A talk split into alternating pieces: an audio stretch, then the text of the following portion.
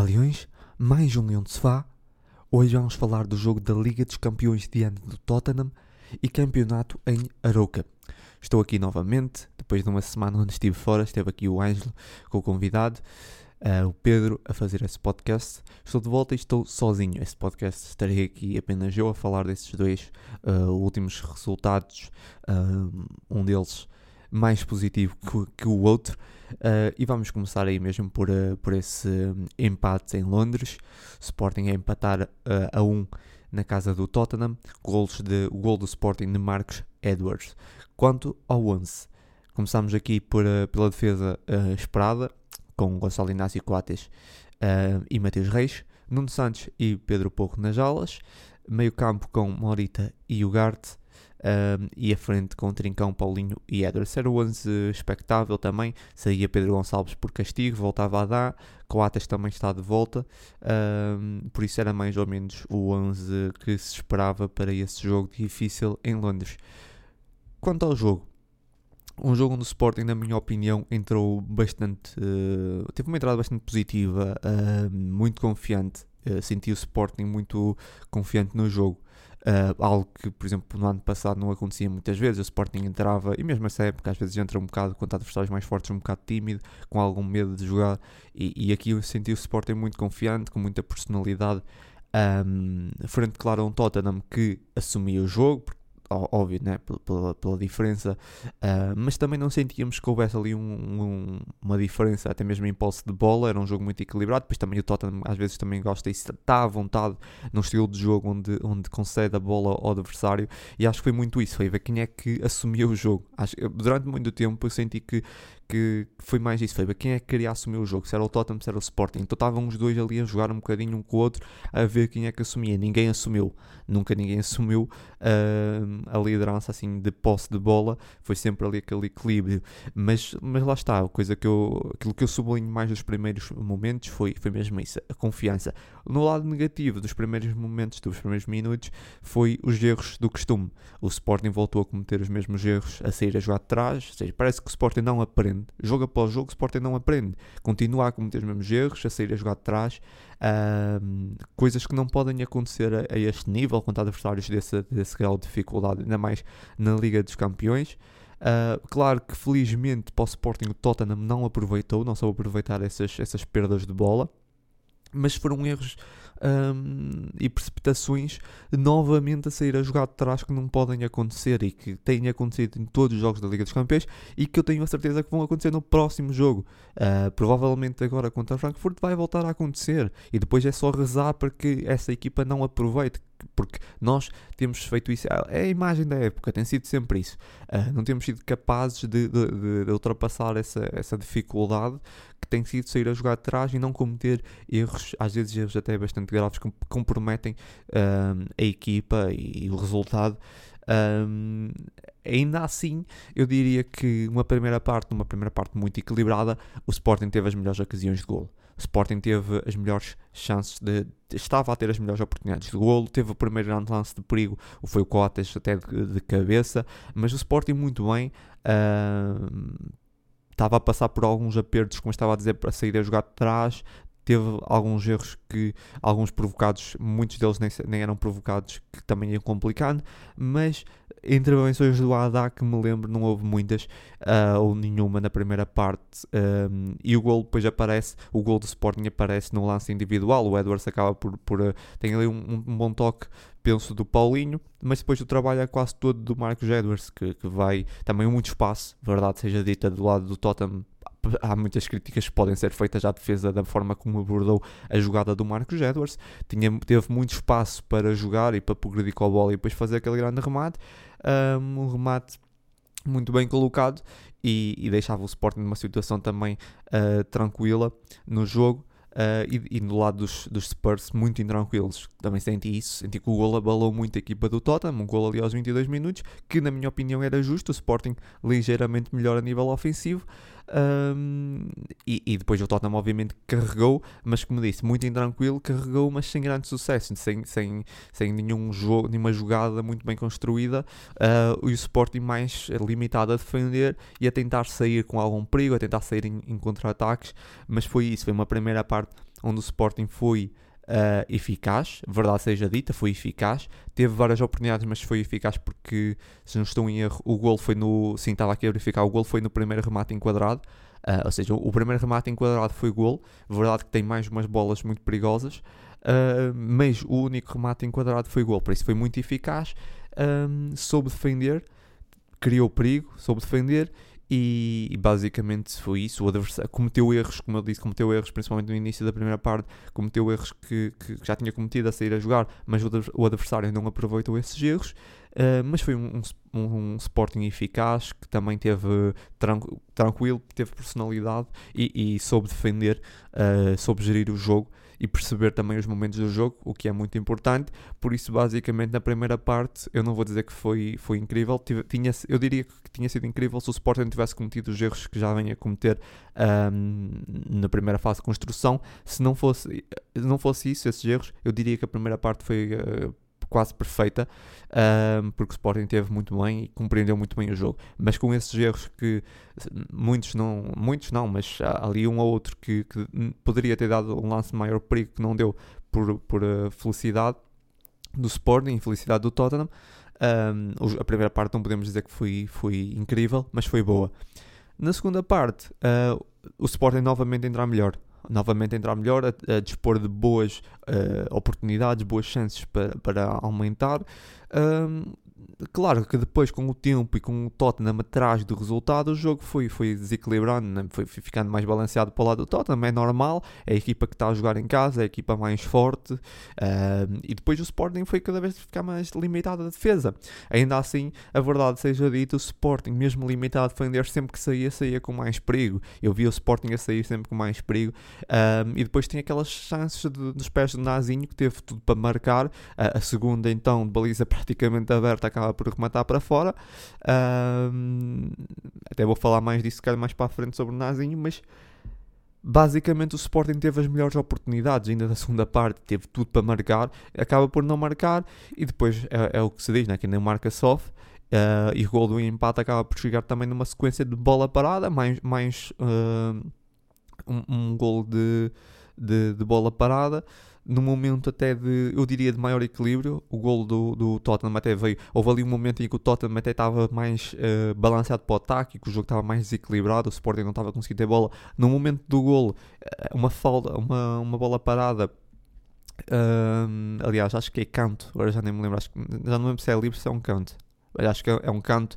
Uh, até foi num momento que o jogo estava mais equilibrado, não estava tão balanceado para o lado do Tottenham. Mas basicamente foi, foi isso. Foi um Tottenham que carregou uh, naqueles, naqueles uh, minutos da segunda parte, mas uh, no geral, no geral o Sporting teve as melhores oportunidades, embora que as estatísticas uh, nos digam que as grandes chances de gol foi 3 para cada lado, eu acho que, e a nível de finalizações, remates enquadrados, o Tottenham teve 7, o Sporting só teve 4, mas eu acho que o Sporting teve as melhores. Uh, na minha opinião, o Sporting até teve as melhores, mas foi muito equilibrado o jogo. Pois o Tottenham acaba por marcar já no final um gol que, uh, o segundo gol que viria a ser invalidado, que depois gerou muita contestação, uh, muita discussão ao longo da, da semana.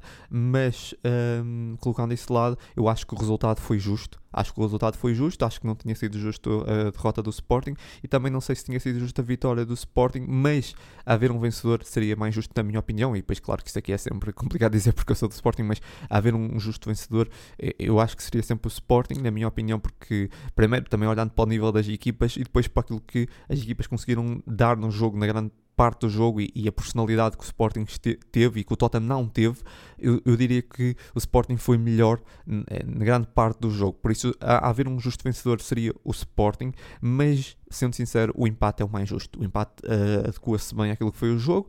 Foi um jogo onde o Sporting uh, teve muito bem. Uh, em alguns momentos, se calhar, poderia ter tido mais maturidade no jogo. Uh, mas, como eu disse, teve o que eu mais aqui gosto, quero sublinhar nessa partida foi a personalidade, porque acho que o Sporting teve personalidade. chega ao golo com um lance, claro que é um lance individual, mas mereceu aquele golo mesmo assim. Teve outras oportunidades, mereceu o golo. cometeu erros que não pode cometer novamente.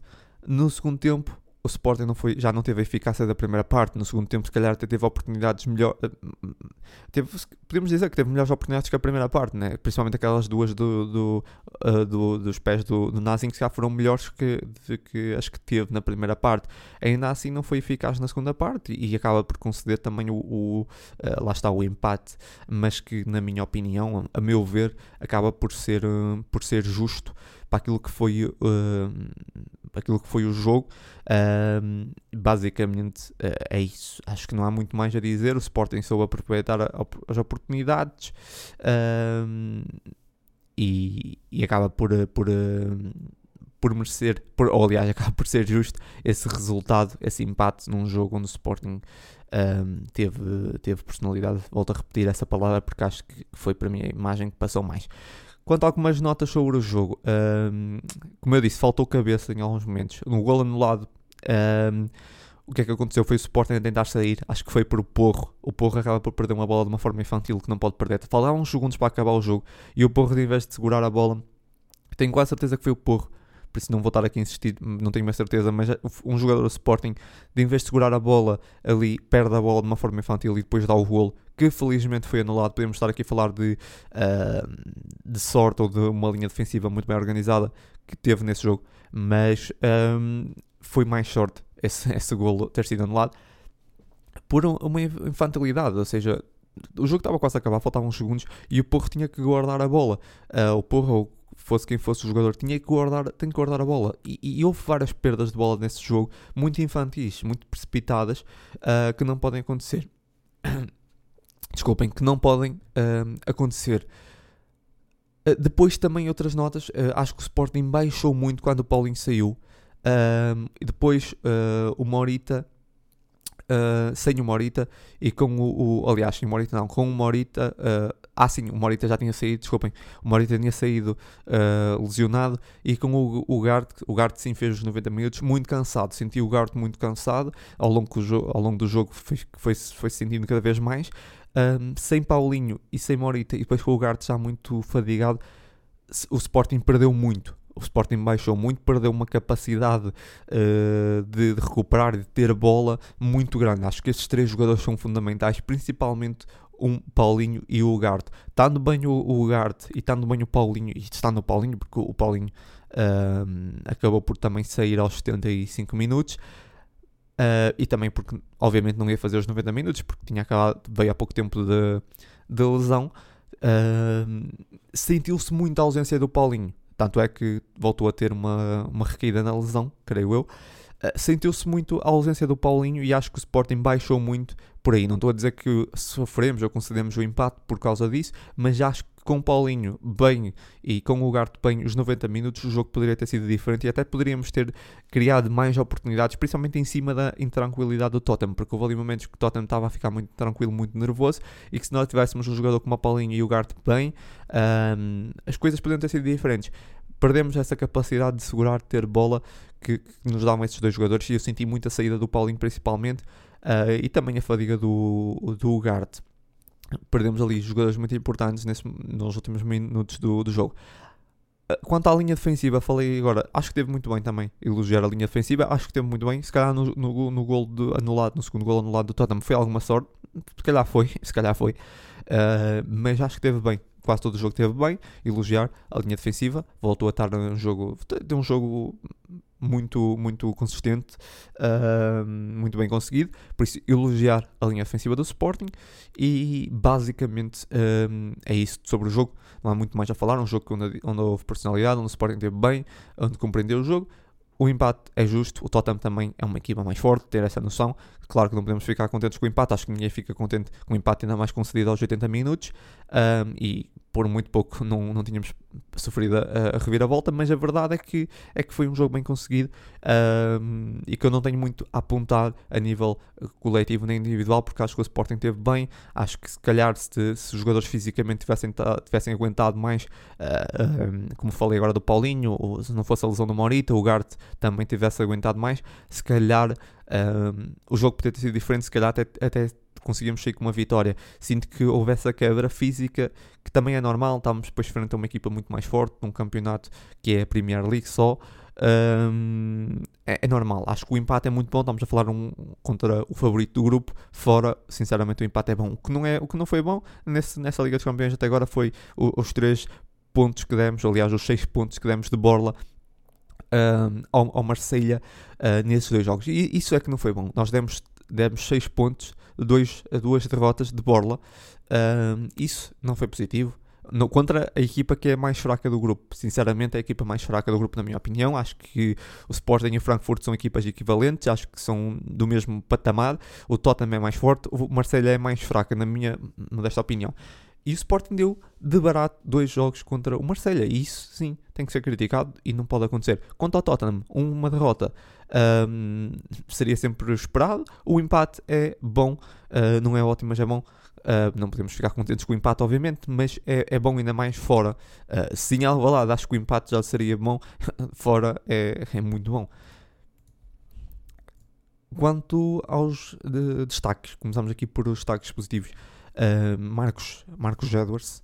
Uh, Marcos Edwards, além de marcar o, o golo, uh, que acaba por, por ser importante, criou bastantes desequilíbrios também. Um, tem, umas, tem algumas boas jogadas. Não acho que tenha sido um jogo incrível, mas acho que teve bons momentos no jogo e acaba por ser, para mim, acaba por ser um MVP. Depois, o Paulinho, acho que fez, o Paulinho acho que fez um grande jogo com e sem bola. Acho que o Paulinho, lá está, nesse jogo, esse jogo para mim acho que foi o exemplo do que o Paulinho dá um, ao Sporting, porque com e sem bola ele mostrou muito hum, a importância uh, no papel ofensivo e defensivo. Uh, para mim foi um jogo muito bom do Paulinho. Depois uh, o Haddad, porque o Haddad segurou nos momentos de, de maior aperto. Um, fica, acho que fica um bocadinho menos bem podemos dizer assim, no golo. Uh, muita gente até criticou que ele saiu mal no, uh, no, no golo. Há quem diga que, que foi uma falta, que não foi assinalada. Por tudo isso, ainda assim, acho que o Haddad merece o destaque negativo. Ainda que, se, ainda que pudéssemos dizer aqui que o Haddad teve mal ou que foi mal batido no, no gol do empate do Tottenham, ainda assim compensa porque ele teve defesas onde defesas apertadas onde salvou. teve pelo menos lembro-me de duas ou três. Por isso, acho que o Adam merece o destaque negativo. Uh, desculpem, positivo. Uh, o Coates, uh, defensivamente, também acho que teve muito bem, muito seguro. Uh, e ganhou todos os duelos que disputou. O Coates basicamente ganhou todos os duelos. Eu não me estou a lembrar assim, de muitos jogadores que tenham ganho todos os duelos num jogo. Todos a nível no solo e aéreos, ele ganhou todos. Uh, por isso, basicamente, uh, não há muito a dizer. O Coates esteve muito bem, volta aqui para a defesa e mostra também a diferença que faz o Coates, não só a nível de liderança, nem esses aspectos, mas mesmo a, a, a sua capacidade defensiva faz toda a diferença ali no eixo da defesa 3. Depois, Nuno Santos, eu acho que Nuno Santos volta a ser destaque positivo. Fez um jogo também muito. Uh, onde teve muita intensidade novamente, tem, tem sido a imagem de marca de Nuno Santos essa época e, e, defensivamente, mais que ofensivamente, eu destaco, e que acaba por ser também até uh, surpreendente, destaco mais a exibição defensiva do Nuno Santos que ofensiva. Acho que o Nuno Santos ofensivamente não teve incrível, mas defensivamente teve muito bem. Também acho que ganhou praticamente todos os duelos contra o Lucas Moura. E, e, e teve, não me lembro muitas vezes se ele ser ultrapassado. Uh, teve muito bem defensivamente, uh, ofensivamente também, mas acho que teve muito, muito bem defensivamente. Uh, quanto aos negativos, não coloquei ninguém. Não coloquei ninguém. poderia, poderiam estar aqui alguns nomes. se calhar Trincão mais apagado, principalmente. acho que o Gart nos últimos minutos uh, acaba por baixar bastante, mas eu acho que se deve muito à fadiga. Uh, mas principalmente esses dois nomes, mas acho que não é justo. O, o, o Trincão teve alguns momentos positivos ao longo do jogo, uh, com um papel também assim onde baixou mais no terreno, e, e, por isso não sei se seria justo estar no, nos destaques negativos, quanto ao lugar também é pela questão de. por ser a questão do cansaço um, que, que, que, fez com que o jogo não fosse tão positivo para ele, principalmente nos últimos minutos. Um, mas acho que ninguém, um, a nível individual, ninguém foi destaque negativo nessa partida, sinceramente, mesmo que tivéssemos sofrido aquele gol nos últimos minutos, o gol da reviravolta e tivéssemos perdido, teria tido muitas dificuldades em escolher um destaque negativo. Uh, sinceramente, acho que toda a equipa teve, teve bem nessa, nesse jogo, teve um nível aceitável, pelo menos, não há nenhum jogador que eu, que eu olhasse e dissesse que, que, que, deveria estar nos destaques negativos. Há, há esses dois que eu posso mencionar, mas que ainda assim, obviamente, estão longe de ser negativo, na minha opinião. Depois da Liga dos Campeões, deslocámos-nos aqui até Arouca para um jogo do campeonato. O jogo mais negativo, Sporting aqui a perder por uh, eh, 1-0 fora, diante então do Arouca. Quanto ao 11, uma revolução total. Sabíamos que Paulinho e Morita uh, estariam de fora. Paulinho tocado no, pelo último jogo, acaba por ficar lesionado e Morita também de fora por lesão. A Mourinho promove aqui uma revolução com Otas e Mateus Reis e Gonçalo Inácio na defesa e a na baliza, aqui tudo normal, mas depois nas alas voltas Gaio, Nazinho também uh, na ala uh, esquerda, no meio campo Dário Azugo e Pedro Gonçalves, Pedro Gonçalves aqui a jogar no meio campo, e o ataque foi composto por Rochinha, Arthur e um, o que já costuma ser titular, Trincão. Uma revolução total, uma revolução total. Uh, muita gente e muito se falou, e muito poderíamos estar aqui a falar, e se calhar uh, antes de falar do jogo, uh, falo aqui algumas coisas sobre isso. Que, que, antes do jogo, claro que já houve muitas dúvidas sobre esse 11, e são dúvidas perfeitamente legítimas.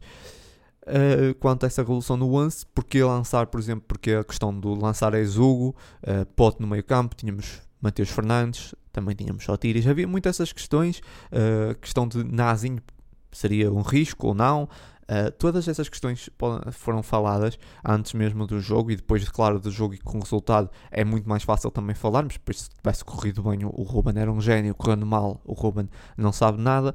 Mas eu lembrei-me logo do jogo, um, penso que foi contra os Chaves, já não, já não me lembro, mas foi um jogo depois de uma Liga dos Campeões onde nós não gerimos nada e eu critiquei aqui porque era exatamente o mesmo 11 uh, e nós perdemos. Uh, não, foi contra a Boa Vista, se não estou em erro. Foi contra a Boa Vista, nós tínhamos ganho um jogo da Liga dos Campeões, Frankfurt ou Tottenham, e depois vamos para, para o campeonato e com exatamente o mesmo 11 e perdemos e muita gente criticou que não houve gestão. Agora houve uma gestão total, uh, ou seja, eu acho que em primeiro lugar, nem 8 nem 80. Por um lado, eu acho que o Ruben teve bem porque tinha que haver mudança, tinha que haver mudança, porque fisicamente os jogadores do Sporting uh, não estavam bem, não estavam bem, sentíamos isso, Agora, se calhar a mudança foi radical. Foi radical porque mexeu com vários pilares da equipa. Na defesa acaba por ser exatamente o mesmo 11, mas há ali, há ali setores, principalmente no meio campo, onde há uma mudança muito, muito brusca, podemos dizer assim, porque estamos dois jogadores, que é Zugo e Pedro Gonçalves, que nunca tinham jogado juntos. Pelo menos, se calhar nos treinos jogaram, mas... Uh, num jogo oficial nunca jogaram, e mesmo na pré-época acho que também não jogaram. Por isso foi um risco muito grande. Uh, mas também, sendo sincero e não antecipando já a falar ao jogo, nunca é por aí. Nunca vamos por aí, porque sinceramente não foi por aí. Uh, foi uma, uma mudança muito radical. Foi uma mudança que, na minha opinião, era necessária. Pelo menos, não, se calhar não nesse nível, mas algumas mudanças eram necessárias depois daquele, daquele jogo com grande nível de intensidade. Agora, há aqui outra, outra, outra discussão que pode ser gerada e que, que deve ser uh, discutida, que é porque é que fisicamente os jogadores do Sporting têm sentido mais que os rivais? Porque é que fisicamente os jogadores do Sporting estão a quebrar mais que os rivais? E eu acho que isso aqui, eu não vou entrar muito por aí, podíamos estar aqui uma hora a falar disso, e era mais interessante até se o Ângelo estivesse aqui falarmos disso, até posso deixar aqui no ar e depois falar, abordar. Um, e até é interessante que outras pessoas uh, abordem esses temas e espero que, que o façam porque tem que ser discutido, porque é que fisicamente, e até perguntado ao Ruben porque é que os jogadores do Sporting têm sentido mais que uh, os outros uh, que têm tido a mesma carga. Uh, até mesmo o, o, Benfica tem tido jogos muito exigentes, o Porto também, mas os jogadores do Sporting são os que estão a sentir mais. Eu acho que, tentando responder de uma forma breve e não entrando muito por aí, eu acho que se deve a dois fatores, que é o plantel do Sporting, em princípio já é um plantel curto, se nós formos ver o plantel de, de origem já é curto, e depois acabou por, por ser eh, fustigado por, eh, por lesões desde o início. Uh, desde o início da época que tem tido várias lesões. Nesse momento, uh, Luís Neto, uh, tem já Morita, Bragança. A, lesão do Bragança acabou por ser uma lesão que estragou muito a preparação da época, na minha opinião. Eu acho que ninguém esperava a lesão do Bragança, na por cima tão grave. depois Paulinho também muito intermitente. todas essas questões que o Ates também já teve lesionado algumas vezes. Santos Just, Pedro Porro também já teve aí umas baixas seja, tudo essa, essas, essas questões aqui que nós às vezes não pensamos, que é o plantel é curto, mas nós também temos a ter as, as áreas de lesões. Um, é verdade, é essa. Mas também não pode ser sempre azares, porque eu lembro no ano passado, mais ou menos no mesmo momento, estarmos a falar disso. Felizmente a época correu melhor, mas no ano passado também tivemos muitos, muitos azares, eh, ou azares entre aspas, de lesões, porque eu já começo a, começo a achar que não sei se é azares, porque alguma coisa tem que ser revista no departamento médico, porque estamos já duas épocas a ter muitas lesões. No ano passado também tivemos bastantes. E, e, isso tem que ser revisto. E depois também porque no ano passado e no início dessa época, agora nem tanto, mas no início dessa época, a maioria das lesões eram em treino. Pá, isso também tem que ser refletido, porque quando a maioria das lesões são em treino, alguma coisa se passa. Ou estão a fazer treino que é entradas de carrinhos por trás, ou então tem de se ver o que é que se passa aí. Porque, porque no ano passado o Sporting, uh, cerca de 80 ou 90% das lesões, e estou a falar obviamente completamente à sorte esse, esse número, mas foram bastantes, foram em, eh, em treino, e esse ano, no início da época, foram muitas, foram em treino. Agora, agora temos algumas que não são em treino. O caso do Paulinho foi em jogo, o Morito também foi em jogo. Hum, o Bragança foi em treino, o Luís Neto acho que foi em jogo, o Chico Lamba também agora acabou de que, que se estreou e também um, teve uma pequena uma lesão também acho que foi no jogo, mas muitas lesões que temos tido na época de, na era Ruben Amorim têm sido em treino. Talvez seja porque os, os treinos de Ruben são muito intensos, mas algumas coisas têm que rever porque, porque isso também não pode ser normal. Quanto às cargas físicas e a nível de intensidade dos jogadores do Sporting, fisicamente tem sentido muito, uh, mas depois há jogadores que realmente têm jogado muito e que nós não podemos rodar, que é o caso do Ugarte. O Ugarte tem, tido uma, tem, tido, tem jogado uh, jogo, jogo após jogo, é um jogador que tem um nível de intensidade muito elevado e claro que sente. Depois o Nuno Santos é um jogador também que, que tem jogado muito, é um jogador que também não se pode esticar, uh, como toda a gente sabe, já teve lesões graves nos joelhos também também, e, e também não podemos exagerar, uh, e tem jogado muito. E, e, todas essas questões de gestão, uh, junta, juntando as lesões e um plantel curto, eu acho que, que acaba por complicar, complicar muito a época, não é? Se nós olharmos principalmente para o Benfica, uh, e mesmo o Porto, tem algumas opções de qualidade que conseguem rodar e ter ali sempre manter uma qualidade. Uh, agora, que, nesse jogo em particular, o Ruben acaba por promover uma, uma alteração, uma revolução mesmo no Once, que não estando a entrar por, por aí, eu não acho que seja desculpa para a derrota no, no jogo. Claro que é a forma mais fácil de nós vermos isso, é de olharmos para a revolução do 11 e dizermos perdemos porque rodámos completamente o 11, o que eu não acho que tenha sido. Eh, pegando nisso, entrando então já no jogo, um, foi um Sporting, obviamente, onde entra mais dominador, mas acho que isso era mais que expectável, mesmo estando a jogar um, fora. Um, o Sporting é sempre, vai ser sempre mais dominador frente uh, a uma equipa como a Aroca, com mais uh, posse de bola, a tentar uh, controlar o jogo e na primeira parte o Sporting ainda a dispor de, de, de várias uh, oportunidades de golo. A verdade é que o Aroca uh, a jogar em casa teve também uh, uma palavra a dizer. Eu acho que o Aroca não teve medo do jogo não teve muito jogo. Também não tinha nada a perder, é verdade, essas, essas equipas nunca têm nada a perder nesses jogos, uh, só têm a ganhar, mas ainda assim há muitas equipas que, que se contêm mais. O Aroca não teve medo de jogar o jogo pelo jogo, uh, mas a verdade é que na primeira parte o Sporting, depois de várias uh, boas ocasiões, faltava melhorar os passos e acertar um bocado no último terço, mas Uh, a verdade é que teve muitas oportunidades para, para marcar, faltava melhorar na finalização, algumas precipitações, mas com várias uh, oportunidades. Uh, o Arauca também foi começando a ter algumas oportunidades, ainda na primeira parte o Haddad foi obrigado a uma grande defesa. a verdade é que houve ali uma, uma, defesa até mais apertada do que o, o guarda-redes do Arauca. O guarda-redes do Arauca, ainda no jogo todo, eu não me lembro-me de, de pouquíssimas defesas Teve algumas, mas não podemos dizer assim uma defesa muito apertada, não me lembro. Um, mas foi um jogo, na minha opinião, na primeira parte, um, bem jogado dos dois lados. Bem jogado dos dois lados. Acho que, que foi um jogo até bastante positivo. Foi um jogo muito positivo um, para aquilo que é a imagem da, da, para a imagem da nossa liga. Um, um Sporting, claro, que ligeiramente melhor, mas não foi o suficiente, ou não fez o suficiente para desfazer uh, o nulo marcador, porque não teve capacidade de uh, ultrapassar a barreira defensiva ou a, defesa em si do, do Aroca uh, e não teve também não teve eficácia na finalização, que as, a poucas oportunidades que depois acabou por rematar fácil para a figura do guarda-redes ou, ou, rematar fora e, e não teve eficácia. E o Aroca também teve uma boa oportunidade na primeira parte em que podia ter marcado. Na segunda parte foi uma entrada péssima do Sporting. O Aroca muito mais ofensivo. Uh, logo na sequência entra, entra muito bem, muito ofensivo, com muita, muita vontade. E o Sporting ali com meio perdido nos primeiros minutos. E logo no, no início numa sequência de um canto uh, o, o Aroca consegue mesmo chegar ao gol um canto muito bem batido, também muito bem executado o cabeceamento. E deixar o Aroca na frente um, e com alguma justiça, na minha opinião, por aquilo que foi uh, aqueles primeiros minutos da, entrada do, do Aroca com uh, muita personalidade no jogo e com vontade de chegar ao gol.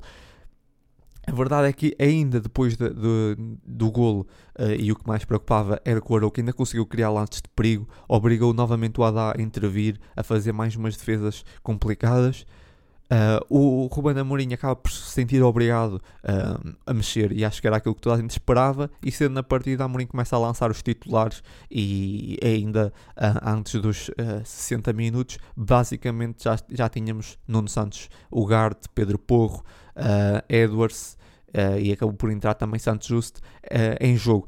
Tínhamos ba basicamente os titulares, já tínhamos a melhor equipa em jogo antes dos 60 minutos. Uh, mas continuavam os mesmos problemas. O Sporting cresceu, claro, com esses jogadores, que voltou a, a mandar no jogo, uh, mas uh, o Sporting não conseguia.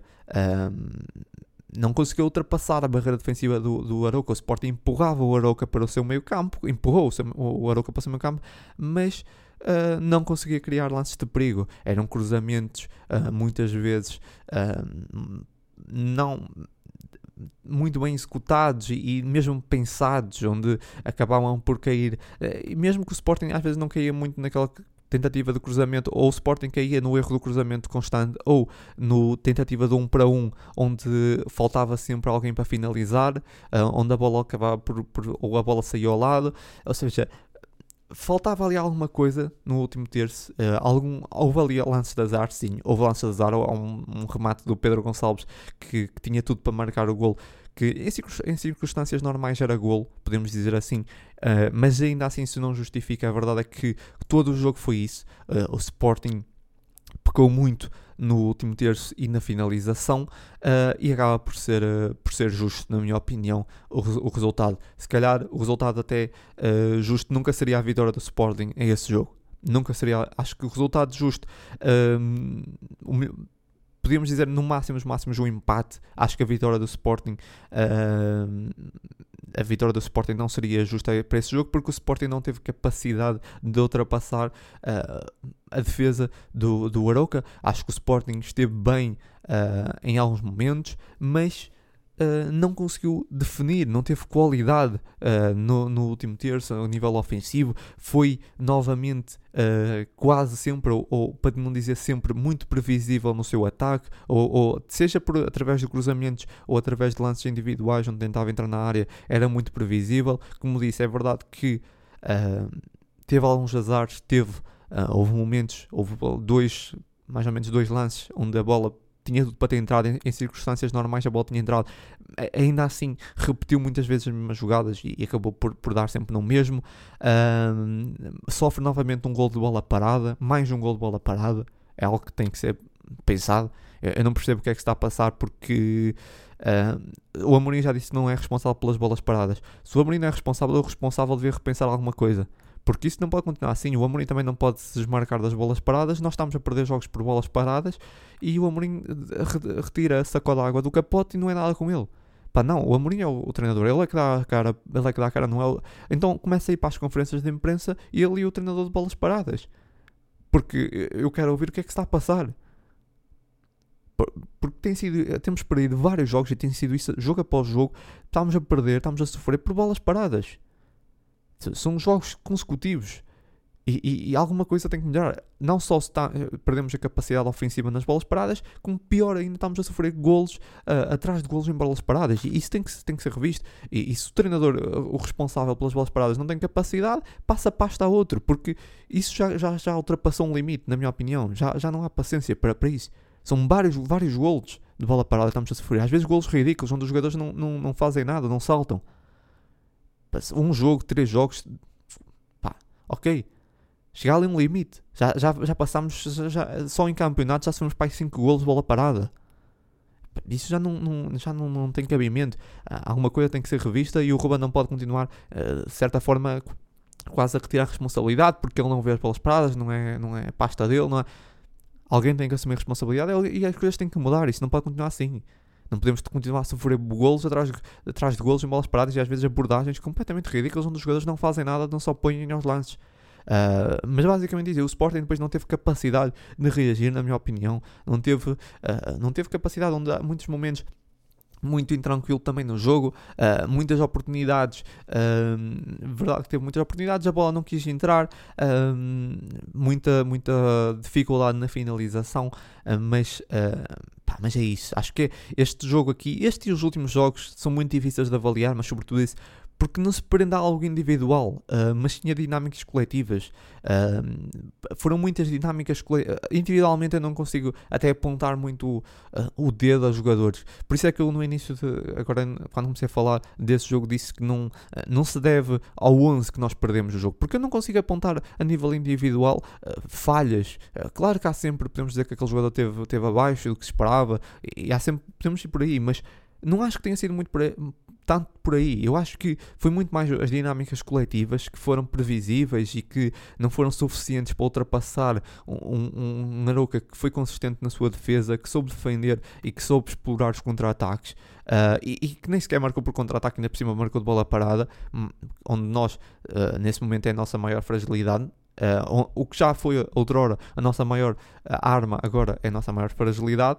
Um, mas é, é, muito isso, prende-se muito a, a, não individual, mas a coletivo. E é isso que, que, deve, a, que devia gerar maior preocupação, que é o Sporting tem problemas que não são individuais, são coletivos. São coletivos. E, e criamos oportunidades de gol, mas está, está também evidente que falta um jogador que marque golos. Falta um jogador, porque nós criámos oportunidades de gol, claro, mas faltava um jogador para marcar esses golos. Um, é, também não entendo porque é que o Rodrigo Ribeiro não vai a jogo se nós não temos o Paulinho, não tínhamos o Paulinho para esse jogo, porque é que o Rodrigo Ribeiro não é opção para esse jogo? Não temos mais nenhuma opção. Uh, ao invés disso, continuamos a lançar extremos atrás extremos, pá, que vão para as alas e para as zonas de finalização para tentar desequilibrar, mas depois ninguém uh, finaliza. Ninguém finaliza. Uh, estão, lá a tentar lá a tentar desequilibrar, mas ninguém finaliza.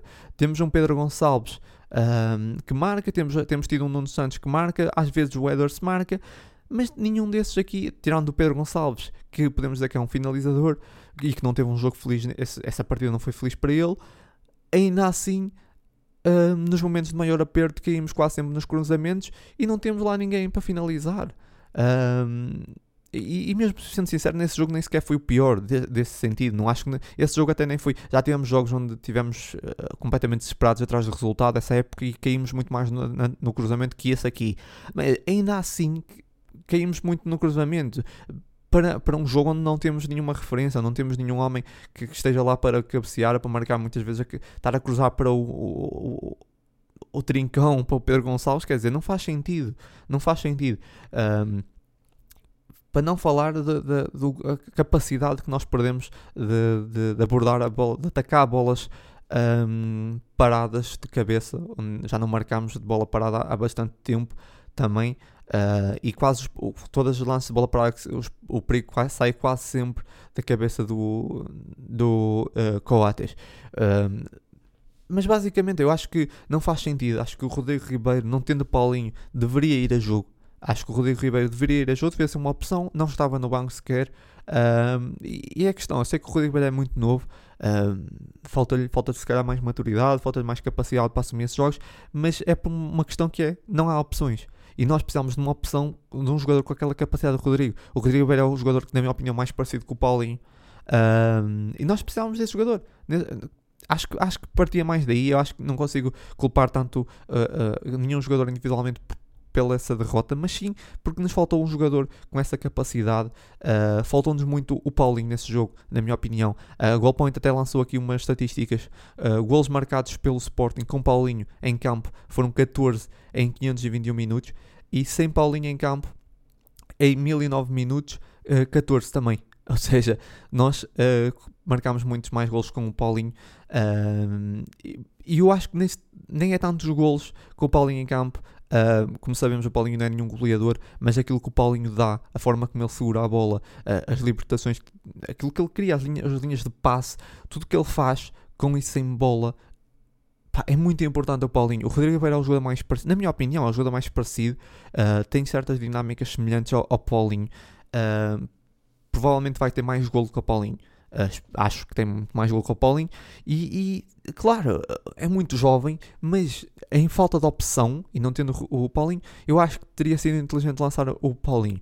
Um, nesse jogo eu senti que faltou isso, faltou um jogador que, que, que, libertasse os outros jogadores, faltou uma, às vezes faltava uma referência, um, foi muito difícil, faltou um jogador inspirado também para finalizar, acabou por ser um jogo também azarado nesse, nesse sentido. Agora não acho que foi, a desculpa não foi pelo 11, acho que foi mesmo as dinâmicas, acho que voltámos a cometer os mesmos erros, voltámos a ser muito previsíveis a nível ofensivo, uh, os processos ofensivos muito previsíveis. Uh, é muito fácil, está muito fácil defender o Sporting, sinceramente. É muito fácil defender o Sporting. Depois é esperar uma bola parada, tentar marcar um gol e, e, e é fácil. É fácil. Está a ser muito fácil. Uh, nós contra equipas como o Tottenham, Frankfurt, equipas que são da nossa valia ou até mais fortes, nós conseguimos uh, jogar, porque obviamente vão tentar assumir mais o jogo mas contra equipas como a Aroca, uh, nós vamos ter muitas dificuldades e nós vamos sofrer muito esse campeonato. Vamos sofrer muito esse campeonato, porque se nós não mudarmos nada e continuarmos a jogar, a cometer os mesmos erros, a jogar da mesma forma, as equipas que vão jogar em bloco baixo uh, vão nos dificultar muito e nós vamos continuar a perder pontos. Vai ser empates e derrotas uh, constantemente, porque, porque não continuamos, não mudamos nada continuamos a cometer os mesmos erros. O Ruben parece que não arranja a forma de driblar essas dificuldades e, e é isso. Uh, essa, esse jogo. Uh, voltámos a recorrer a Coates para ser opção uh, em desespero. Uh, faltavam ainda mais de 5 minutos. Lá estava Coates a jogar a ponta de lança. Algo passaram-se 3 anos as, as, coisas também não evoluíram nesse sentido. Esse jogo até o Haddad ainda faltava bastante tempo para o jogo acabar. O Haddad passou a ser, passou a ser uma opção de recurso também. Já só faltou meterem lá o Franco Israel ou o André Paulo para ser uma opção também de recurso na área. Pá, lá está, é, assim é difícil, é muito difícil. E, e, e, se é para isso, se é para isso, acho que mais vai lançar o Rodrigo Ribeiro, mais vai lançar os jovens. E como digo, não, é, não foi pelos jovens que, que perdemos. Acho que até posso dizer, antes de ir aos destaques, uh, Ezu teve bastante bem, por exemplo, acho que o Ezu teve, principalmente a primeira, principalmente a primeira parte, não, porque ele só jogou a primeira parte, basicamente, ele saiu aos 70, 54, uh, 53 minutos, uh, mas esteve muito bem o, o Ezu, ou seja, uh, não acho que tenha sido por, por aí, acho que o, o respondeu a, acabou por responder bem ao seu lançamento, mas acho que nesse jogo, uh, nesse e muitos jogos uh, do campeonato contra equipas mais fracas que, vão jogar, que jogam em bloco baixo. Se não, não tivermos o Paulinho, um, mais vale lançar um jogador da formação e eu apostava no Rodrigo Ribeiro. Claro que provavelmente tínhamos lançado o Rodrigo Ribeiro, o resultado podia ser idêntico ou até pior, mas uh, provavelmente as dinâmicas eram um pouco diferentes, porque aquilo que vimos na frente eram três extremos, uh, três jogadores que jogam mais no desequilíbrio. Tínhamos Trincão, Rochinha e Arthur.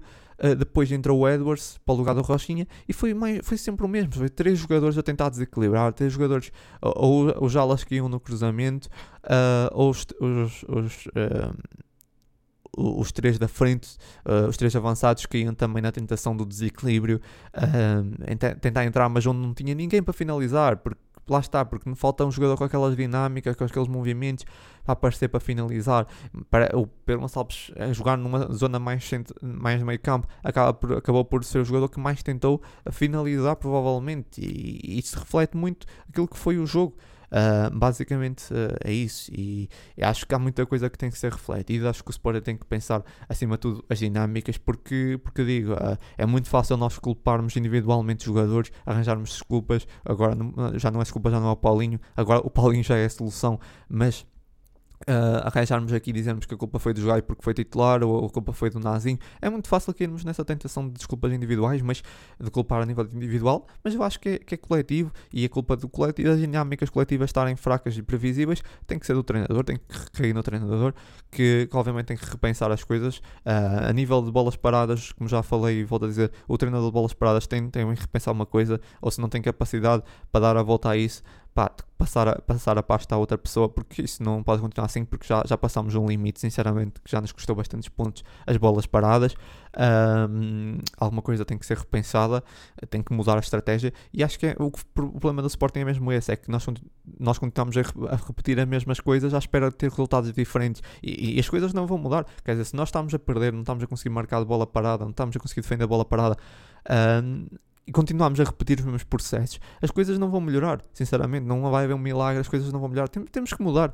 E quando eu digo mudar, não é tipo mudar o esquema tático, não, pá, mudar algumas dinâmicas, repensar algumas dinâmicas para tentar também contrariar estas dificuldades. E eu sinto que nesse momento não tem havido essa, essa vontade, estamos a repetir, estamos a continuar a fazer as mesmas coisas e à espera que os resultados sejam diferentes e os resultados vão ser iguais, por isso é muito, muito por aí, é, é o que mais preocupa, porque se os problemas fossem individuais, era fácil de resolver, mudas uma peça ou outra e está estava resolvido. Mas não, os problemas são coletivos e esse jogo, por muito que, que, que seja que, que, me custe, é, muito difícil de avaliar esse jogo contra o Arouca, porque tivemos oportunidades, mas eh, coletivamente o jogo foi fraco. Individualmente custa até atribuir culpas e coletivamente o jogo foi muito fraco. É verdade que se a bola tivesse entrado por uma ou duas ocasiões, a história era outra, mas ainda assim não mudava a história geral do jogo, que coletivamente foi, foi muito pobre como tem sido quase todos, e muitos jogos em que essa época em que nós ganhámos, em que hum, coletivamente tivemos, uh, tivemos mal e tivemos muito abaixo daquilo que, que se espera para esse Sporting essa época. Um, com isso, vamos aqui até aos destaques.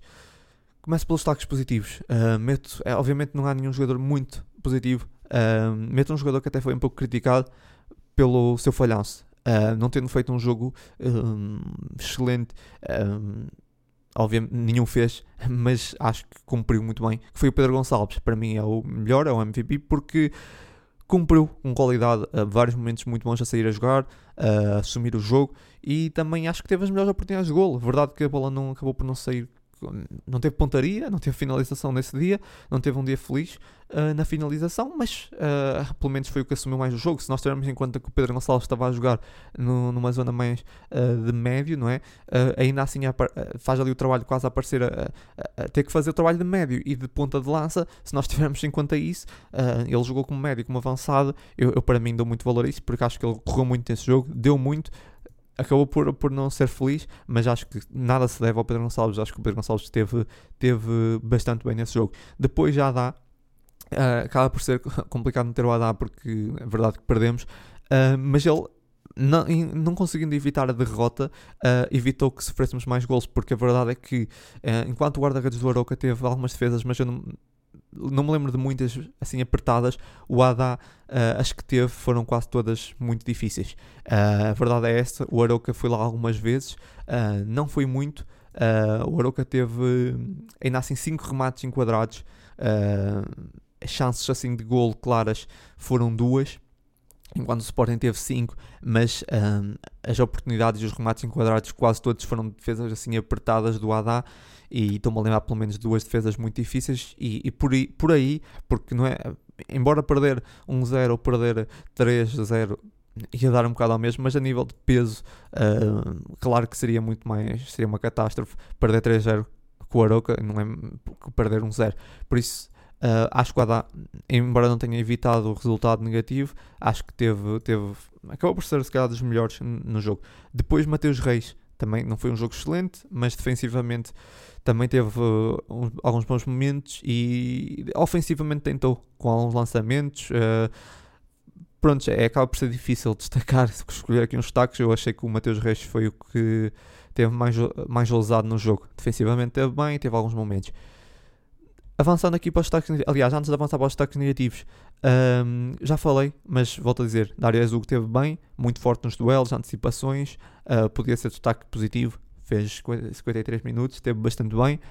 Um, basicamente, sim, o Dario Azul. Depois, falar de, antes de avançar para os Unidos, falar de, de Nazinho. Muita gente criticou o Nazinho, já tinham criticado bastante o Nazinho no jogo contra o Tottenham porque falhou dois golos. Uh, também foi criticado nesse jogo. O Nazinho, pessoalmente, eu, eu ah, quando o Nazinho apareceu, não me. Não foi um jogo que me encheu as medidas. Acho que foi um jogo que eu fiquei até um bocado de pé atrás. Achei que, que não tinha grande qualidade para o Sporting, posso dizer. Uh, mas ele tem evoluído bastante. Ele tem evoluído bastante e ele tem apresentado até um nível e uma maturidade aquilo, acima de que, que, de, que esperava uh, nos últimos uh, jogos. Um, falhou dois golos uh, contra um deles, uma oportunidade de baliza aberta contra o Tottenham, mas uma coisa é, temos que pensar: o Nazinho não é avançado, o Nazinho é ala, o Nazinho é lateral e apareceu em zonas de finalização. teve uma grande oportunidade, sim, mas ele teve lá, ele teve lá para marcar. É um miúdo o Nazinho tem uh, eh, 19 anos e estava ali para tentar marcar. Falhou, mas estava lá. Ah, acho que às vezes as pessoas não, não, parece que tratam os miúdos de 19 anos, querem que se lance formação, mas depois é para isso que se lança a formação, que é para, para descortinar e para criticar nas redes sociais. Que é, ah, quero que lancem o, o Rodrigo Ribeiro, quero que lancem o Nazinho, para depois uh, estarem a criticar o jogador, estarem a, a, atacar o jogador porque falhou uma oportunidade. Sim, mas ele estava lá na, na jogada, tentou. E o Nazinho não é avançado, ainda para mais, é, é, é lateral. Um, por isso eu acho que o Nazinho tem estado muito bem, tem crescido, tem evoluído. Se calhar não é um jogador não está pronto para ser titular no Sporting, se calhar não. Ainda assim, eu, eu aplaudo a sua evolução ao longo de, dessas, dessas épocas, desde que eu o vi a primeira vez até agora, tem evoluído bastante e por isso acho que é um jogador a ter em conta, na minha opinião, porque pelo seu crescimento, e acho que algumas críticas não são justas. Um, e nesse jogo contra o Oroca, ele também não teve, uh, lá está, não teve um, um jogo péssimo.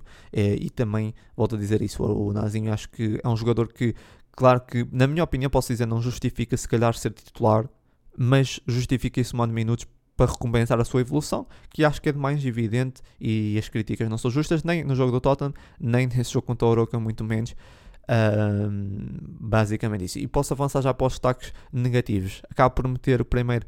Uh, só meto dois destaques negativos dentro daquilo que eu falei, porque é muito difícil uh, individualmente dizer quem é que teve muito mal ou quem é que é responsável, porque acho que não houve uh, ninguém que podemos dizer que é responsável. Mas dentro de todos, os destaques mais negativos acabo por dar a dois avançados. O Trincão acabou por estar muito desligado do jogo uh, quase não acrescentou nada. E também o Rochinha a mesma coisa, teve alguns bons momentos, até melhor que o um, Trincão.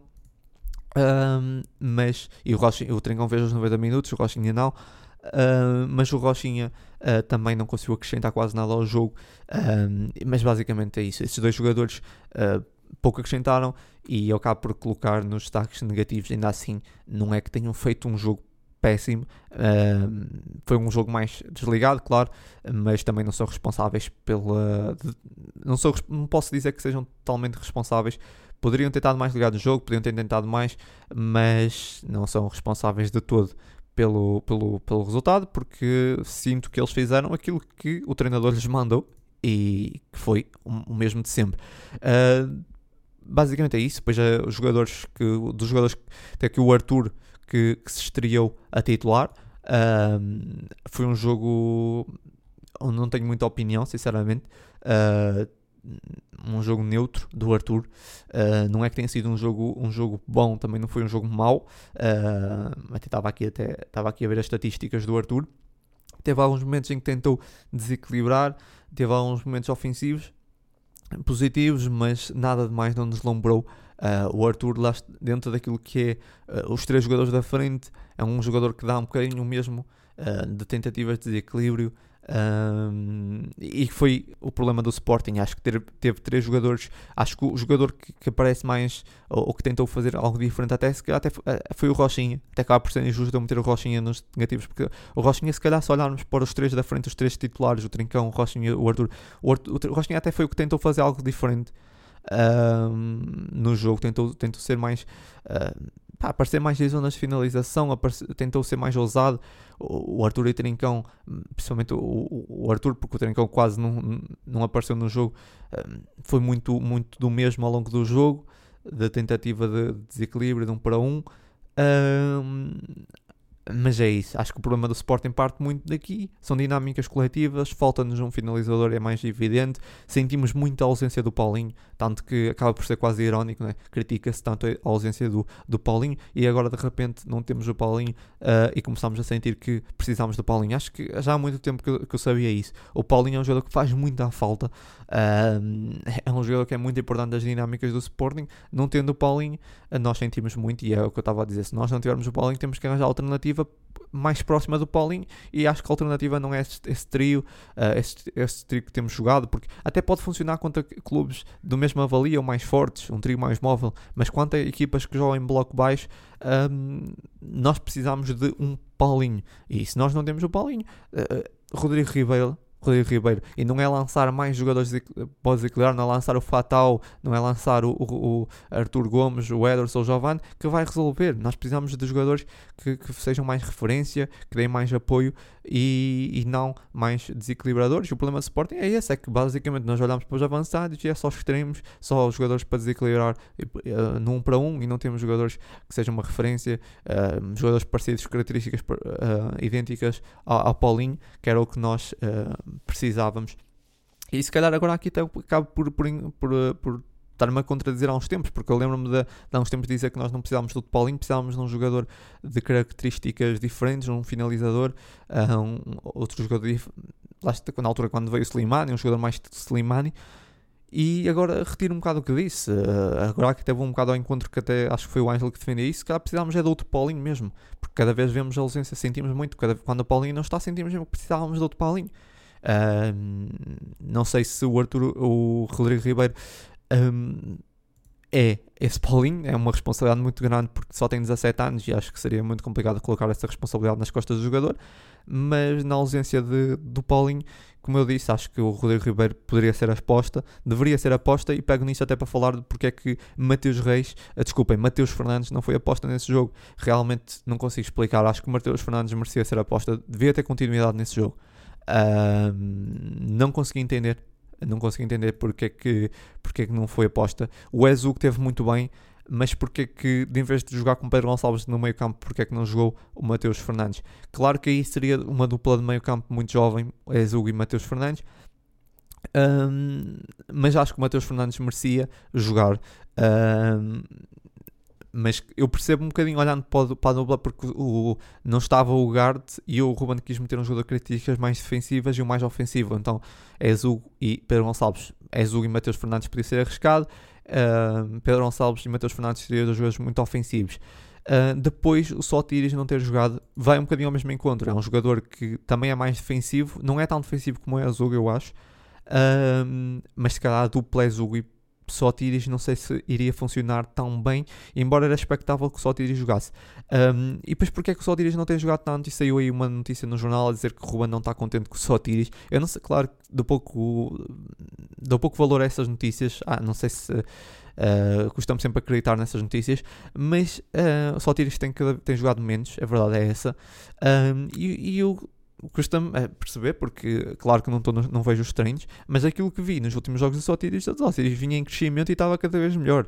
Não tenho nada a apontar ao, um, ao, ao Sotiris, o jogador, o médio grego, tinha estado estava cada vez melhor e estava em crescimento. Uh, aparentemente, ou alegadamente, o Ruben não está contente com a sua evolução, com, com o seu trabalho, uh, não sei, custa-me perceber. Custa-me perceber, ele teve, teve ótimo rendimento no jogo contra o Marselha que perdemos, no jogo contra o Varzinho também, que perdemos também, ainda assim foi dos poucos que tentou. Não sei, não consigo perceber, eu acho que o Sotiris merecia mais minutos, mas olhando para esse jogo em específico, a, a, dupla de meio campo, eu consigo perceber a dupla de meio campo por essa questão, que é um jogador, o Ezu é um jogador mais defensivo e nós precisamos de um jogador mais defensivo para o lugar do Ugarte, e depois um jogador mais ofensivo acaba por ser o Pedro Gonçalves e para não estar a meter seria se calhar muito arriscado estar a meter uma dupla de Ezug e Mateus uh, Fernandes. Um, acaba por, por preferir que essa dupla eu consigo perceber, embora esperava Mateus Fernandes ou Sotiris para dar continuidade, mas a aposta no Ezu que também acaba por ser uma aposta numa, na formação e um jogador que também está em crescimento e que aquilo que vimos nessa primeira parte, o Ezu mostrou grande nível também, muita, muita maturidade e aliás digo que o Ezu em pouco tempo terá, terá se continuar assim nessa evolução, o Ezu em pouco tempo estará próximo ou estará pronto para, para ser uma opção válida titular no Sporting. Acho, acho que é seguro dizer isso, porque essa primeira parte do Ezu foi muito segura. não foi pelo Ezu que tivemos uh, ou não é por responsabilidade do Ezu que nós uh, perdemos. Acho que o Ezu teve, teve, teve muito bem, teve várias abordagens, vários momentos do jogo que teve, teve muito bem. E basicamente é isso. Uh, não tenho muito mais a dizer sobre esse jogo. É um jogo onde voltámos a perder, voltámos a, aqui a, a, perder pontos. Uh, infelizmente perdemos também a oportunidade de nos, uh, nos aproximar, aproximarmos dos rivais. Vai ser difícil, já disse, vai ser difícil essa época, vai ser muito difícil se nós não mudarmos certos procedimentos, certas abordagens, uh, vai ser muito difícil. Um, há várias dinâmicas coletivas que têm que ser repensadas e, e, vai ser difícil. Vai ser difícil essa época, temos que estar preparados, uh, uma época muito dura e há várias coisas que têm que ser questionadas e têm que ser repensadas, mas que não vale a pena estarmos a falar agora, estamos. Um, à décima, décima primeira jornada, se não estou em erro, Uh, até aqui ver, décimo, sim, exatamente, décima primeira jornada. Há, há, há, ainda há muita coisa, ainda pode, vai acontecer muita coisa. Também acho que também se está a fazer já o funeral à época, também acho exagerado, sinceramente, porque ainda é muito cedo, ainda há muita coisa que vai acontecer. Ainda nem sequer chegámos a meio da época, há muita coisa que ainda vai acontecer, ainda podemos melhorar muito. Mas claro que está mais que arrumado o primeiro lugar mas temos que continuar a olhar para a frente e, seguir a repensar certas coisas, tentar mudar certas dinâmicas, tentar trabalhar mais e novamente as bolas paradas, uh, acima de tudo tentar arranjar formas de, de ultrapassar os blocos baixos porque acho que é muito isso. Uh, e, e, rezar para que o Paulinho volte e volte e que, que tenhamos o Paulinho uh, o resto da época em mais alto, a mais alto nível, porque se tivermos o Paulinho estamos mais próximos de ganhar. Essa que é um facto, por muito que custa aceitar para muitas pessoas, é um, nesse momento é um facto. Se nós tivermos o Paulinho, estamos muito mais próximos de, de ganhar, principalmente contra essas equipas, uh, eu acho, e por isso é, é rezar que o Paulinho esteja bem, que tínhamos poucas lesões também, porque, porque temos o plantel curto e as lesões que temos tido, uh, e agora com o Morita também, esperemos que volte rápido, sente-se muito, tendo um plantel curto, é torcer que lesões, uh, que consegui, uh, para conseguirmos ultrapassar essa, essas lesões, e, e, acho que podemos dar a volta, sinceramente, porque ainda falta muito. Quando digo dar a volta, é dar a volta ao momento e, e, e subir alguns pontos na tabela. Claro que sei que é impossível uh, sermos campeões, não estou a, a, falar disso, mas tentarmos subir aí um, umas casas na, na, tabela classificativa, porque ainda há muito tempo, ainda falta muito, ainda há muito para jogar. Uh, temos mesmo é que mudar certas atitudes e certas formas de ver o jogo, porque se continuarmos assim, acho que as coisas, o resultado é mais que previsível e vai, e vai continuar tudo igual, vamos continuar a ceder vários pontos jogo após jogo, mas uh, aí eu não posso fazer nada. Está do lado do Ruben, ninguém pode fazer nada. O Ruben é que tem que perceber o que é que se passa e tentar mudar certas um, ehm, abordagens do jogo. E é isso uh, para esse podcast. Eu, antes de finalizar, vamos só aqui olhar para o próximo jogo. Temos aqui o próximo jogo contra o Frankfurt, o jogo decisivo para continuarmos na Liga dos Campeões ou irmos para a Liga Europa, evitarmos cair um, das competições europeias, uh, olhando então para aquilo que nos aguarda e olhando para as contas do Sporting. Se ganharmos ou empatarmos, seguimos. Se, uh, se ganharmos ou empatarmos, se, se temos garantido um, então o primeiro ou o segundo lugar, vai depender do resultado do Tottenham. Se perdermos e o Marselha uh, empatar ou ganhar, ficámos em quarto. Uh, basicamente, se, se o Marselha uh, ganhar ou empatar e nós, ficar, e nós uh, perdermos, ficámos em quarto lugar, aí não temos hipótese. Se o Tottenham ganhar, temos sempre o terceiro lugar garantido. Por isso, em princípio, o Tottenham vai ganhar, até porque o Tottenham também tem o lugar em risco. Né? Uh, nesse momento o Tottenham até pode cair para terceiro lugar, se perder. por isso o Tottenham, eu acho que o Tottenham vai ganhar. Já disse o Marselha para mim é o adversário mais uh, fraco desse grupo. Uh, e acho que o Tottenham vai, uh, vai ganhar. Claro que não podemos estar a contar com a vitória dos outros, mas acho que o Tottenham ganha e nós temos sempre o terceiro lugar garantido. Vamos torcer por isso. Temos de tentar ganhar o jogo, não, não empatar, temos de tentar ganhar.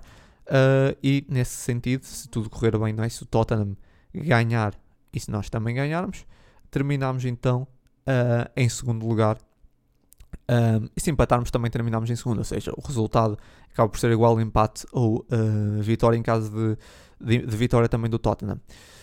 Uh, e é isso. Uh, temos que conseguir. Eu acho que seria catastrófico se nós não conseguirmos sequer o terceiro, não é? Se nós perdermos e o Marselha ganhar ou empatar e nós cairmos para o, uh, nós caímos para o quarto lugar e ficámos fora da competição europeias seria, seria uma catástrofe.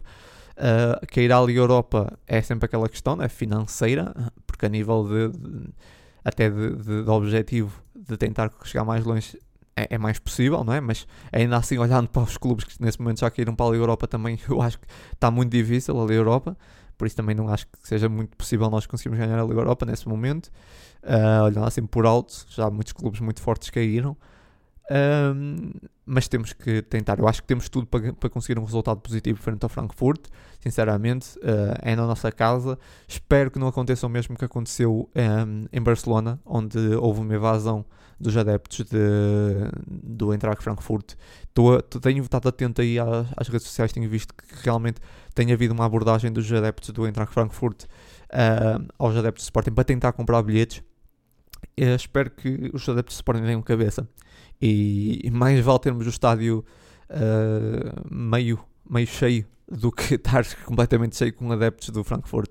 Seria, seria péssimo se acontecesse o que aconteceu frente ao do Frankfurt, do Barcelona Frankfurt, seria péssimo mesmo. Aquilo foi, foi, foi uma evasão completa que parecia que o Eintracht Frankfurt estava a jogar em casa. Se nos acontecer, será, será muito mal. Espero que não aconteça e, e, espero, claro que é quase inevitável, conhecendo esses adeptos que vão estar, vão estar alguns espalhados por zonas do estádio do Sporting, por zonas do Sporting, mas espero que não, não aconteça o que aconteceu no Barcelona, não haja, não haja aquela evasão completa. E, e das partes dos adeptos do Sporting, espero que, que, façam realmente sim uma evasão ao Valade. Espero que os adeptos, do Alvalade, os adeptos do Sporting façam uma evasão ao Valade, que, que encham a Valade, porque vai ser muito importante os adeptos. Acho que nesses jogos é muito importante, sinceramente, a força dos adeptos. Um, e acredito que, que podemos uh, conseguir um resultado positivo, sinceramente. Uh, o, Tottenham, o Frankfurt, o Eintracht Frankfurt é um, um adversário de, de nível semelhante, na minha opinião, da mesma valia do Sporting. Será um jogo difícil, nesse momento a nível de lesionados, um, já sabemos Luís Neto e Bragança. Paulinho em dúvida. Uh, temos o, a questão do 5 Lamba também, que não seria em princípio, não iria jogar, mas um, teve também a lesão. Uh, também para, alguns, para um tempo. Uh, o Diego Calai também, também não iria jogar, mas também está lesionado. E uh, o Morita. Acaba por ser aqui o maior peso é o Paulinho Morita. O Morita é quase certo que não vai jogar. E um, o Paulinho está uh, em dúvida, aparentemente fez treino hoje, no dia que estou a gravar segunda-feira, por isso ele, pelo que eu vi ele tinha feito treino, estará em dúvida. Em princípio, se calhar não será titular, mas um, talvez entre. Contra o, o Eintracht Frankfurt é como eu disse, acho que o Paulinho contra adversários da mesma valia ou até nível superior, o Paulinho faz sempre falta, mas não é aquele jogador que faz tanta falta. Agora, aí até, até o trio móvel até acaba por servir ou acaba por ser mais positivo. Quanto a o problema, a ausência do Paulinho sendo-se mesmo é contra adversários que jogam mais em bloco baixo, contra equipas normalmente mais fracas, aí sim se sente-se sente mais a ausência do Paulinho. Ainda assim é sempre bom termos o Paulinho disponível e eu acredito que ele vai estar no banco. Uh, quanto à dupla de meio campo é a maior dúvida. Em princípio estará o Gart um, nesse jogo. Agora quem é que será a dupla de, do Gart? Um, será só Tiri e João Mateus Fernandes? Eu, eu acho que será entre esses dois. Um, provavelmente, se for, pode ser Pedro Gonçalves, mas eu não acredito. Sinceramente, não acredito que seja Pedro Gonçalves. Embora Pedro Gonçalves, como eu falei há um bocado, fez um bom jogo contra o Aruca. Acho, acho, que fez um bom jogo a jogar no meio campo. Já não é a primeira vez que ele joga no meio campo no Sporting e faz um ótimo jogo.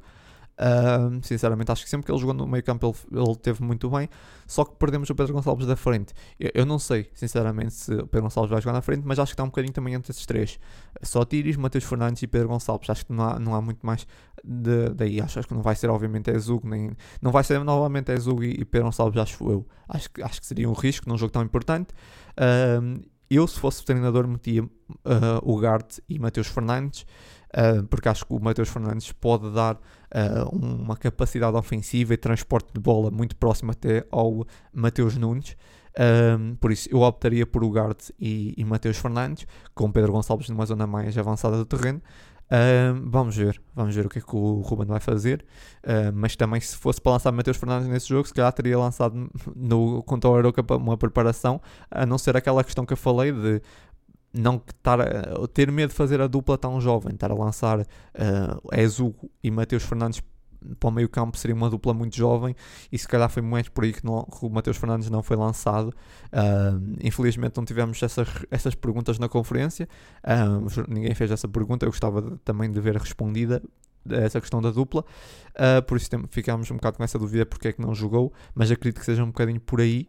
Um, e tenho a expectativa que a dupla de contra o jogo amanhã contra a que seja um, Gart e, e Matheus Fernandes, mas vamos ter de esperar para ver. Para terminar, agora mesmo para terminar, também muito rapidamente falar da, da saída do treinador Gerson Amorim, do, do vôlei uh, masculino, uh, que saiu agora, foi agora despedido há pouco tempo. Treinador que está desde 19-20 no Sporting, ganhou a taça de Portugal no ano passado, em 21-22. Um treinador que já vinha a ser contestado há bastante tempo, o treinador brasileiro, uh, o Gersinho.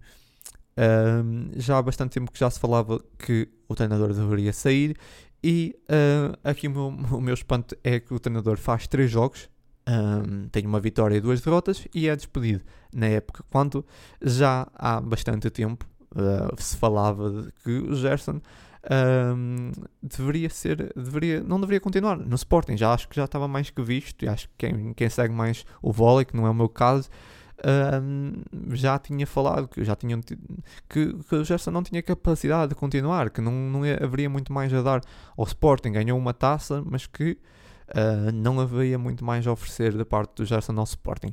E, e aqui mostra mais uma vez um, um mau planeamento porque, porque uh, é a questão, toda a gente falava da continuidade do Gerson, que de, ou da não continuidade, não continuidade do Gerson, e começa a época, três jogos, três resultados lamentáveis. Um, três não, dois resultados, um deles foi uma, embora um deles foi uma vitória sofrida. E um, Jefferson é despedido. Pá, não faz qualquer sentido, sinceramente. Não faz qualquer sentido quando uh, um treinador que já está a ser contestado, já se duvida da sua capacidade há algum tempo, e isso aqui tem sido um bocado também um estilo uh, administração, a direção de Frederico Fernandes, que é despedir treinadores. Quando a época já começou, parece que quer sempre dar o benefício da dúvida. O mesmo aconteceu, por exemplo, com o Kaiser. O Kaiser toda a gente percebia que não tinha capacidade para continuar na época. Um, é verdade, tinha ganho a taça de Portugal, mas ainda assim um, poderia, poderia ter saído bem, poderia ter saído depois de uma conquista claro, muita gente iria falar, ah, estão a despedir um treinador depois de uma conquista. Mas percebia-se que o, o, treinador não teria capacidade para continuar. Depois há a supertaça, uh, sofremos aquela goleada na supertaça, continuou e depois é despedido uh, já não sei quantas jornadas de, de campeonato. E, e aqui a questão do Gerson é semelhante, porque quer dizer, à terceira jornada do campeonato é que é despedido, quando já se percebia há bastante tempo que o Gerson não tinha capacidade para continuar à frente do Sporting. E a questão do vôlei masculino hum, realmente já preocupava, porque é, é uma equipa praticamente sem, sem onde não estava a ter capacidade de competitiva, uh, onde parecia que estava numa fase descendente e realmente eu espero que agora se aproveite. Eu sou contra despedimentos ao, ao decorrer da época, embora só vai agora na terceira jornada, mas Uh, acho que se perdeu uma oportunidade de, de, começar a época de uma forma decente, ou seja, despedir o treinador no final da época. Um, mas espero que agora pelo menos escolham um, substituto de uma forma uh, correta, que se vá atrás de alguém que possa abraçar esse projeto um, para realmente colocar o, o vôlei do Sporting mais competitivo e no caminho certo. Um, e é isso, uh, sinceramente acho que o vôlei uh, masculino e mesmo o feminino, mas o feminino até tem crescido, mas um pouco uh, aquém também do que se espera e muitas vezes também sempre a reformular os plantéis, mas a nível do vôlei uh, feminino falta mesmo um uh, treinador para assumir o projeto, um treinador com capacidade e pá, a única coisa é agradecer ao, Ger ao Gerson, ao Gerson por, uh, por esses anos que teve no Sporting, mas que já se, percebia, já se percebia que não tinha muito mais a oferecer, agradecer claro a Taça de Portugal que ganhou em, uh, uh, 20, em 2021, aliás, eu disse 21, 22, mas foi em 2021, há dois anos, um, mas é apenas isso, nada mais a dizer. Um, um, treinador que já se percebia que não tinha muito mais a oferecer ao Sporting e que foi aqui prolongado o seu despedimento e que não faz qualquer sentido, um, principalmente quando se podia ter recomeçado a época como um novo treinador e deixa-se começar três jogos e depois é que se espera, não faz qualquer sentido. Uh, e mostra um bocado mau planeamento mas uh, mais vale tarde que nunca e espero que agora haja uma boa preparação e uma escolha acertada para esse projeto. Basicamente é isso, Leões. Uh, ficamos por aqui esse podcast. Uh, espero que tenham gostado. Um, estou aqui de volta depois de, de, uma semana, já quase não me lembrava como é que se fazia isso. Uh, agradecer a todos que, que estiveram aí, que escutaram. Já sabem, muita força sempre e até o próximo jogo.